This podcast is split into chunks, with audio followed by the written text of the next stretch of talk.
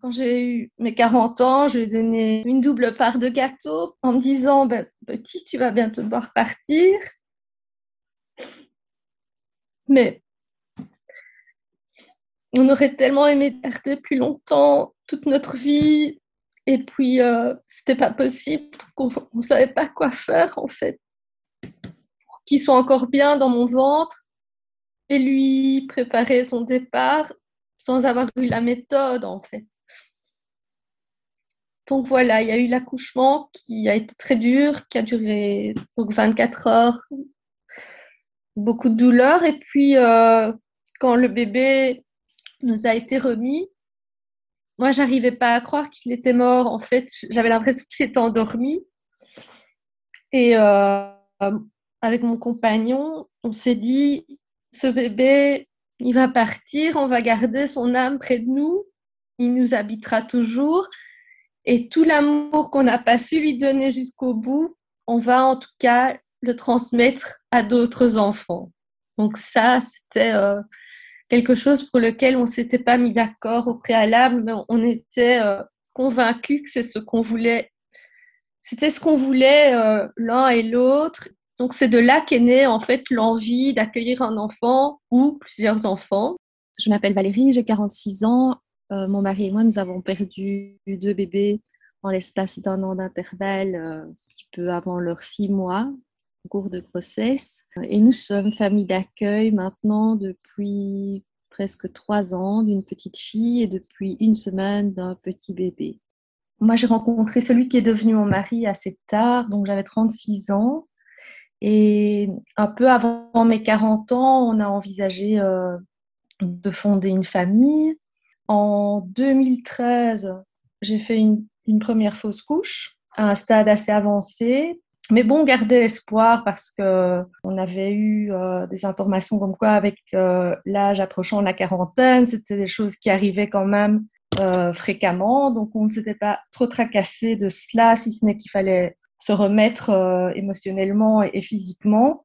Puis l'année suivante, donc en 2014, je suis retombée enceinte. Tout se présentait bien. C'était durant l'été. La, nouvelle euh, nous réjouissait. La grossesse évoluait bien jusqu'au test de, trisomie euh, qui, était, qui était bon. Il y avait, il y avait aucune ombre au tableau et j'ai fêté mes 40 ans à l'approche de l'échographie morphologique. Et là, ma gynécologue m'annonce qu'en fait, euh, il y a un problème au niveau du cœur du bébé et qu'elle n'a pas le, matériel pour pouvoir investiguer un peu plus sur les, circonstances de ce qui se passe précisément. Donc, on passe euh, tout notre week-end à se tracasser, s'informer sur ce qui peut se passer au niveau euh, d'opérations cardiaques. Et puis, euh, le mardi qui suit ce week-end d'enfer, nous allons consulter un gynécologue dans un hôpital universitaire qui me fait passer une échographie, un petit quart d'heure, qui semble être une éternité,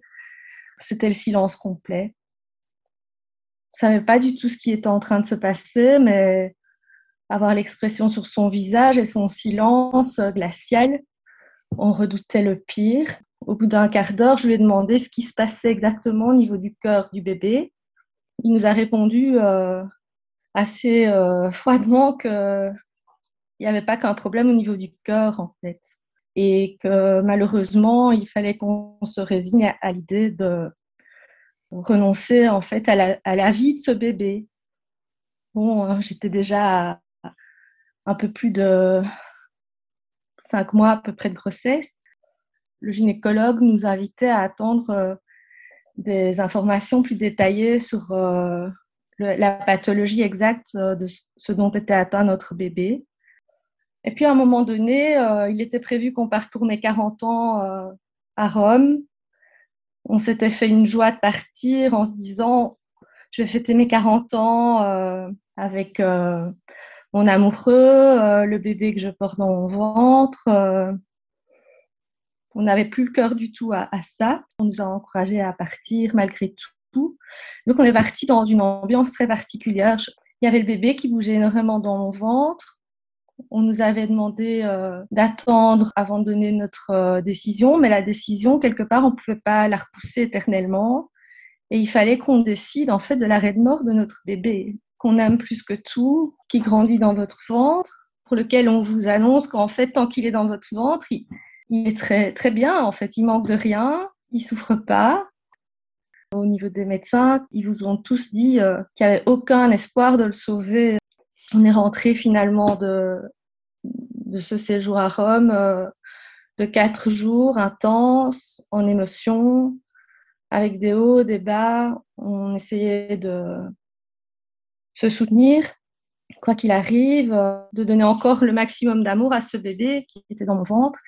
Et puis quand on est rentré, on a dû revoir les médecins, on a dû décider d'une date.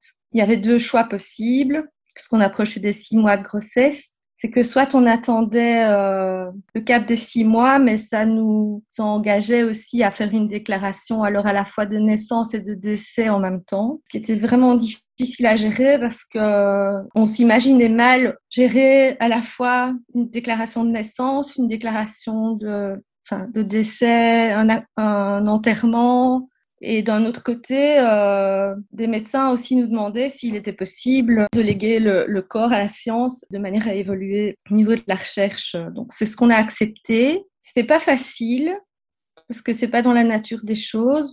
On n'est pas préparé à ça, mais on l'a quand même fait parce qu'on s'est dit, euh, nous on, on a du mal de comprendre ce qui se passe.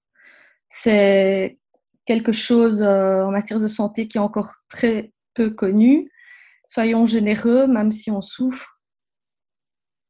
J'ai accouché euh, en 20 décembre 2014. Euh, il y avait l'ambiance de Noël, il y avait les, les, fêtes familiales qui se préparaient, et nous, on était tout seuls. Après l'accouchement, à serrer le corps de notre bébé sur nous, sans personne de notre famille. Personne ça a été très cruel, pas seulement en ce moment-là, mais aussi euh, par après, parce qu'on s'est dit, euh, passer le cap des fêtes de Noël et tout ça, peut-être qu'on euh, va revenir vers nous, prendre un peu de nos nouvelles. Il y avait une incompréhension entre une fausse couche, le nouveau, tel que je l'avais vécu l'année avant, et, faire la distinction avec un vrai accouchement qui avait duré 24 heures pour finir au petit matin, euh, au lever du soleil, à avoir ce bébé qui était venu au monde mais mort, quoi. On aurait dû avoir des explications. Nous avions une généticienne qui avait porté son pronostic sur euh, le syndrome dont était atteint notre bébé, qui s'est en fait débiné euh, de jour en jour, de semaine en semaine, et qui nous a jamais donné d'explication. Même si on n'avait pas de diagnostic posé, il y avait une présomption entre plusieurs pathologies dont aucune, semblait-il, d'après les médecins, ne laissait d'espoir qu'il y ait une survie possible après le terme de la grossesse. J'ai mis au monde un, bébé qui faisait quand même plus de 2 kilos. Euh, il y a des bébés qui naissent au monde euh, qui font moins que ça et qui sont pourtant tout à fait viables, mais là, en l'occurrence, euh, son petit cœur, ses poumons, tout, tout était trop faible et, donc c'était en fait un, cumul de pathologies très sévères dont il était atteint et qui ne laissait aucun espoir de survie. Avoir des, enfants euh, trisomiques, pour nous, ça aurait été presque quelque chose, je suis désolée de dire ça, mais ça aurait été presque un luxe, quoi, parce qu'au moins, ils auraient été en vie. Ici, c'était pas possible. On ne savait pas... Euh, se contenter d'une opération à corps ouvert ou quoi. Il y avait, il y avait tout qui était déglagué au niveau interne, alors que extérieurement parlant, quand on les a tenus dans nos bras à chaque fois après les accouchements, ils étaient super mignons, quoi. Il y avait juste des indices extérieurs qui faisaient qu'on pouvait remarquer euh, qu'ils avaient euh, six petits orteils. C'était quelque chose euh, qui, à l'œil nu comme ça, dans une échographie, quand le bébé bouge et tout ça, on ne le remarque pas toujours tout de suite. Et, ils avaient tous les deux les mêmes caractéristiques, juste ces six petits orteils sur chaque pied, euh, presque trop complet, quoi. Mais à l'intérieur, euh, il n'y avait rien qui pouvait leur permettre de, de, survivre euh, et d'être autonome. Voilà, ça, ça a été une première chose vraiment impossible à accepter. Euh, pendant plusieurs jours, en fait, on avait l'impression euh, qu'on avait eu un, gros crash, mais euh, on était à ramasser à la petite cuillère, quoi. aussi bien moi que mon compagnon, on, on, sur, enfin, on, vivotait comme ça, mais on n'était plus au fait de la réalité. On, on était plus que triste. C'est un sentiment euh, qui est indéfinissable, quoi. Je culpabilisais beaucoup parce qu'en fait, normalement, on doit sauver son bébé, et là, j'avais pas su le sauver, quoi. Et donc, en fait, le hasard finalement a fait que euh, ben, moins d'un an après, je suis retombée quand même enceinte. Naturellement, euh, les médecins nous avaient entre-temps rencontrés à nouveau en nous remettant le rapport d'autopsie euh, qui avait été également établi après le décès de notre bébé. Et en fait, finalement, le syndrome qui avait été posé n'était pas présent dans, le corps de notre bébé. Et là, ça a été euh, une descente aux enfers à nouveau, parce qu'on s'est dit, mais enfin, on a dû en fait déclencher l'arrêt de mort sur les conseils des médecins de notre euh, bébé. Et finalement, dans l'autopsie, on ne retrouve pas trace de cette pathologie. Et, là, euh, on s'est dit, mais on a fait une erreur, alors c'est notre faute. Et en même temps, j'étais à nouveau enceinte. Ça a été de nombreuses discussions avec les médecins pour savoir ce qui nous attendait cette fois-ci parce que j'avais un petit bébé qui poussait de nouveau dans mon ventre. De nouveau, le début de grossesse se passait très bien. Euh, tous les feux étaient ouverts jusqu'à nouveau euh, une échographie morphologique. Mais les choses au début euh, semblaient normales. On nous annonce le sexe de l'enfant. Cette fois, c'est une petite fille. Précédemment, c'était un petit garçon. Quelque part, ça me rassure. Je me dis, on va pas comparer cet enfant au premier, c'est une nouvelle vie, euh, ce sont de nouveaux espoirs. Et puis peu de temps après, on m'apprend que à nouveau, ce bébé a exactement les mêmes symptômes que le précédent. Et donc on revit de nouveau l'enfer, donc on redescend aux enfers, rencontrer euh, des généticiens. Donc on nous a expliqué qu'il y avait plusieurs syndromes qui se ressemblaient il y avait eu une petite erreur de diagnostic dans le premier cas, mais que en fait, ça restait toujours euh, à risque très élevé, sans possibilité de survie euh, au final de, ces, ces, enfants. On a une chance sur des millions, enfin un risque sur des millions d'avoir ce genre de, de, cas. Et dans la famille, il n'y avait jamais eu d'antécédents de, ce type-là, donc on s'était dit, oui, c'est probablement, effectivement, comme disent les médecins, la faute à pas de chance le problème, c'est que la faute à pas de chance, elle nous est arrivée quand même deux fois de suite. Là, le, 8 octobre 2015, donc j'ai accouché euh, pour la deuxième fois de notre euh, petite, euh, petite crevette, déjà toute formée, toute mignonne, extérieurement, comme un bébé idéal, mais trop petit, trop fragile, donc, il a de nouveau fallu lui dire au revoir, comme avec le petit précédemment.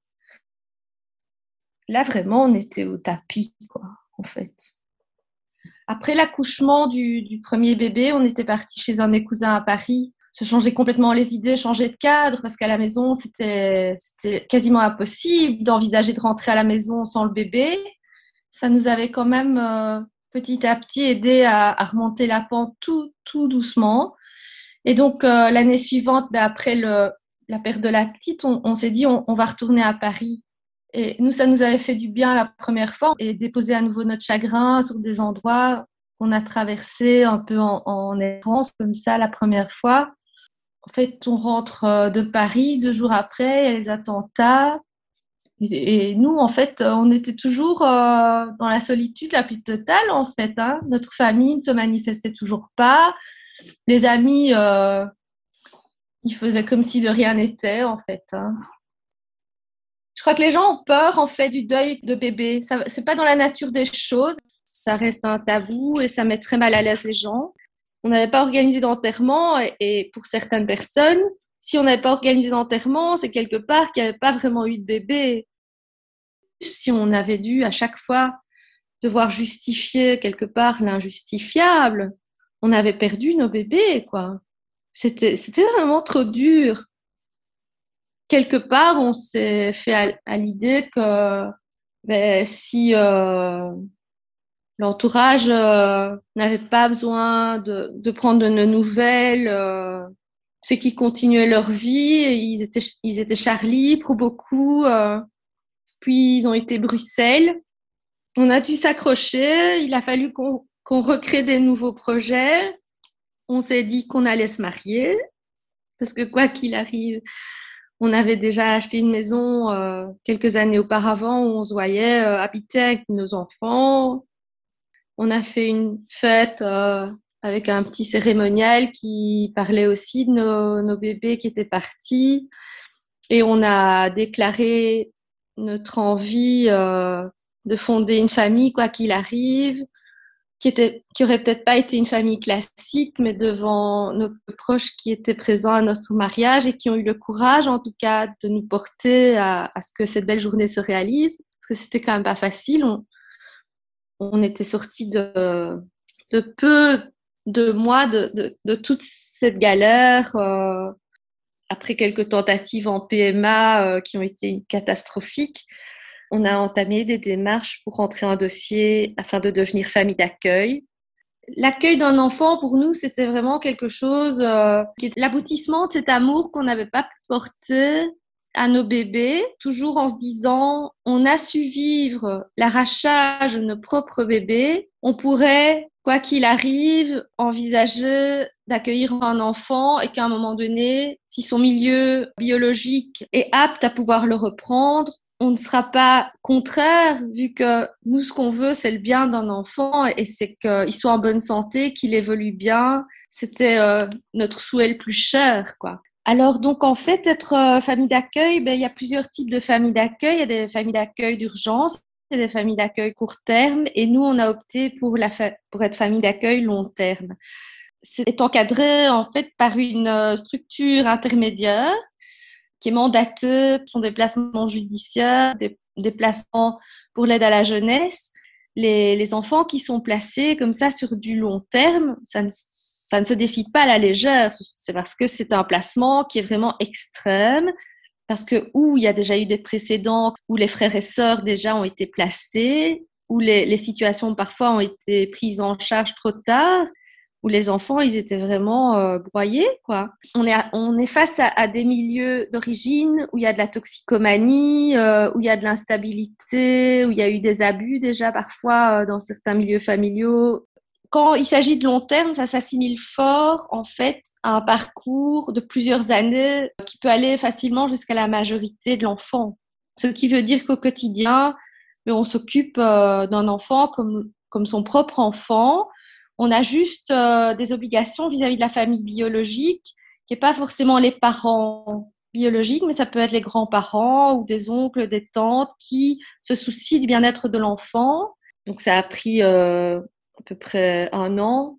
Et puis on nous a présenté un projet pour pouvoir accueillir une petite fille.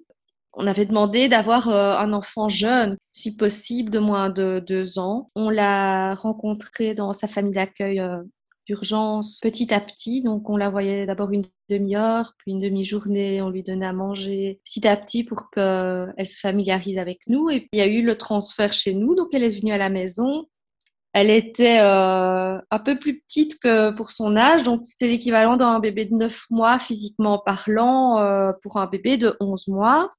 Elle avait besoin de reprendre des forces. Euh, c'est une petite euh, assez distante au niveau du contact physique qui était assez en retrait. Maintenant, en fait, euh, elle est comme une enfant euh, joyeuse de son âge. Hein, on a voulu vraiment l'élever comme si c'était notre propre enfant, tout en sachant qu'il y a toujours des responsabilités vis-à-vis -vis de la famille biologique. On aurait aimé qu'elle rencontre ses parents, mais ses parents n'ont jamais répondu aux invitations pour pouvoir la rencontrer, en tout cas depuis qu'elle est placée chez nous. Euh, c'est leur choix et on ne peut pas les juger. Euh, on a toujours gardé l'espoir pour elle, en tout cas, qui se manifeste, ne fût-ce que pour pouvoir lui dire un jour, euh, il y a au moins ou ton papa ou ta maman ou les deux qui, qui ont voulu prendre de tes nouvelles. Là, malheureusement, c'est pas comme ça que ça se passe.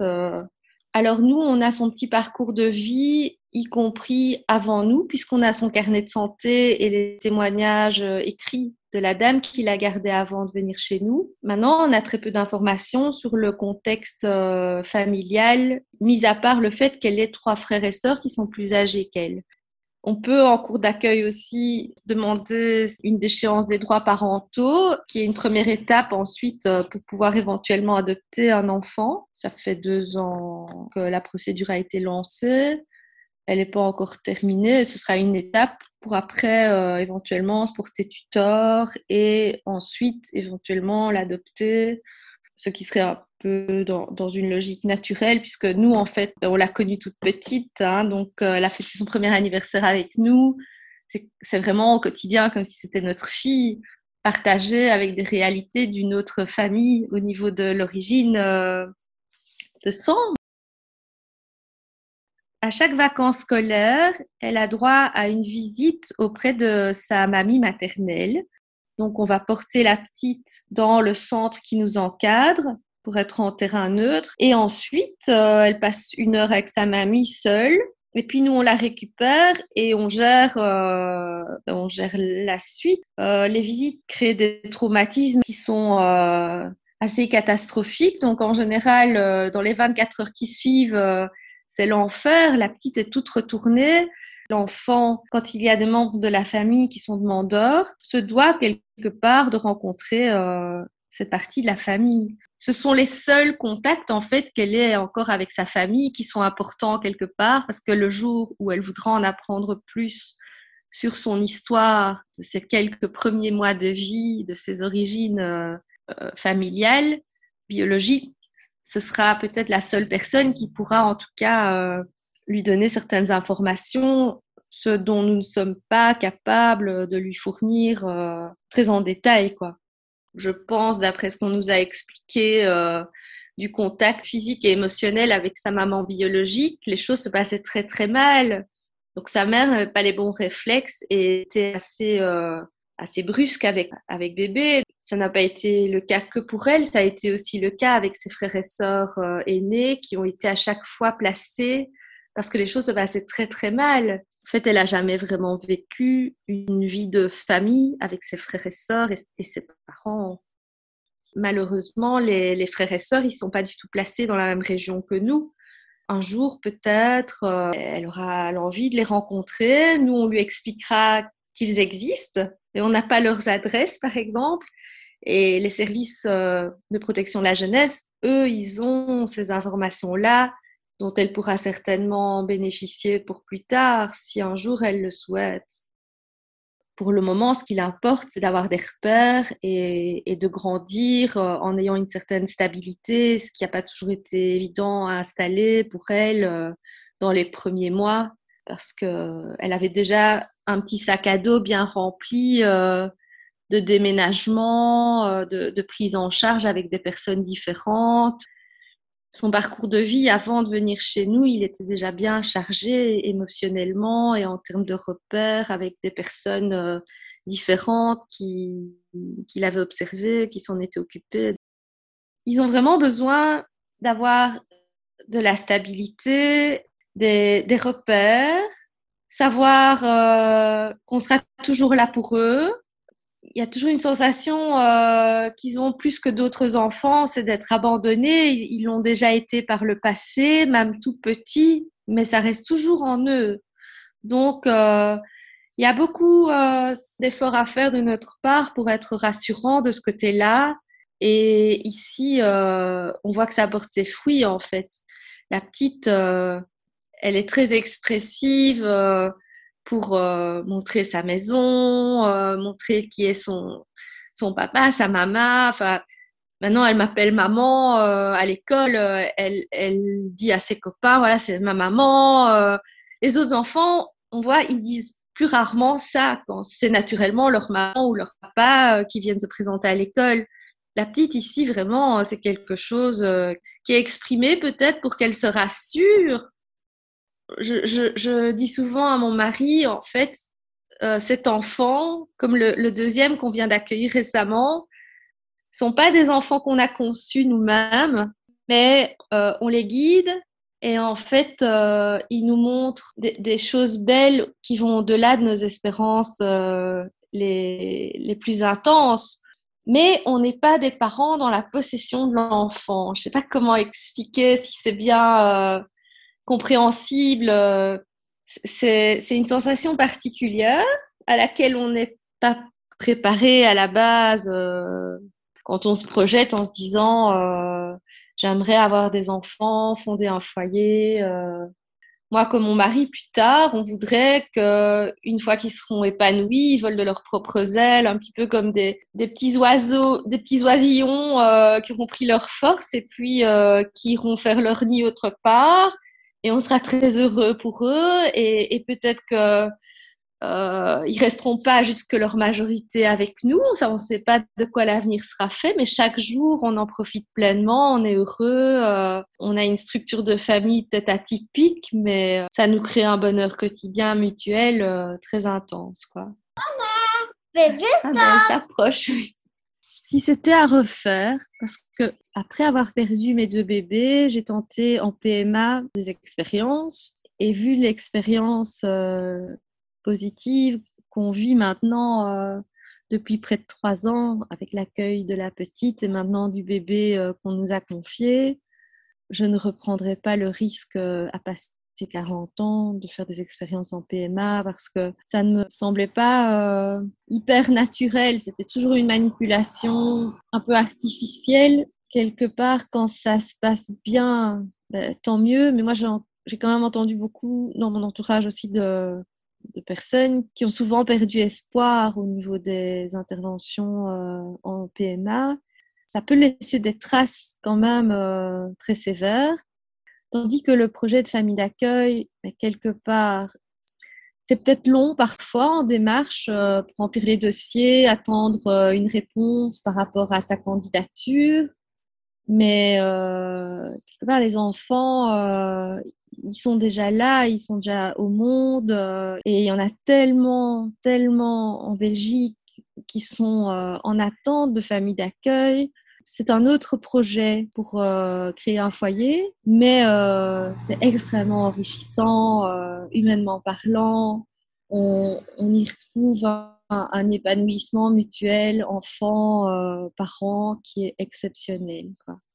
Pour nous, c'est plus que nos enfants c'est beaucoup plus fort que, que si, ça, si ça avait été nos, nos propres enfants quelque part, parce qu'il y a un côté magique qui ne vient pas de nous à la base et qui pourtant donne des résultats euh, qui sont surprenants, même si parfois on nous dit il y a certaines mimiques qui, ont, qui nous ressemblent en fait. Par mimétisme, les enfants nous ressemblent au niveau des expressions, au niveau des mimiques. Et ça, c'est quelque chose euh, qui nous touche évidemment c'est la magie de, la vie au quotidien ensemble, dans la bienveillance. Quelque part, c'est que oui, il y a des choses qu'ils ont envie d'adopter, qui nous ressemblent, et donc on n'a pas euh, ce sens commun, mais c'est pas grave. Il y a plein d'autres choses euh, qui nous rassemblent. Euh, il y a plein de moments qu'on partage qui sont vraiment magiques, et, et ça, ça n'a vraiment pas de prix.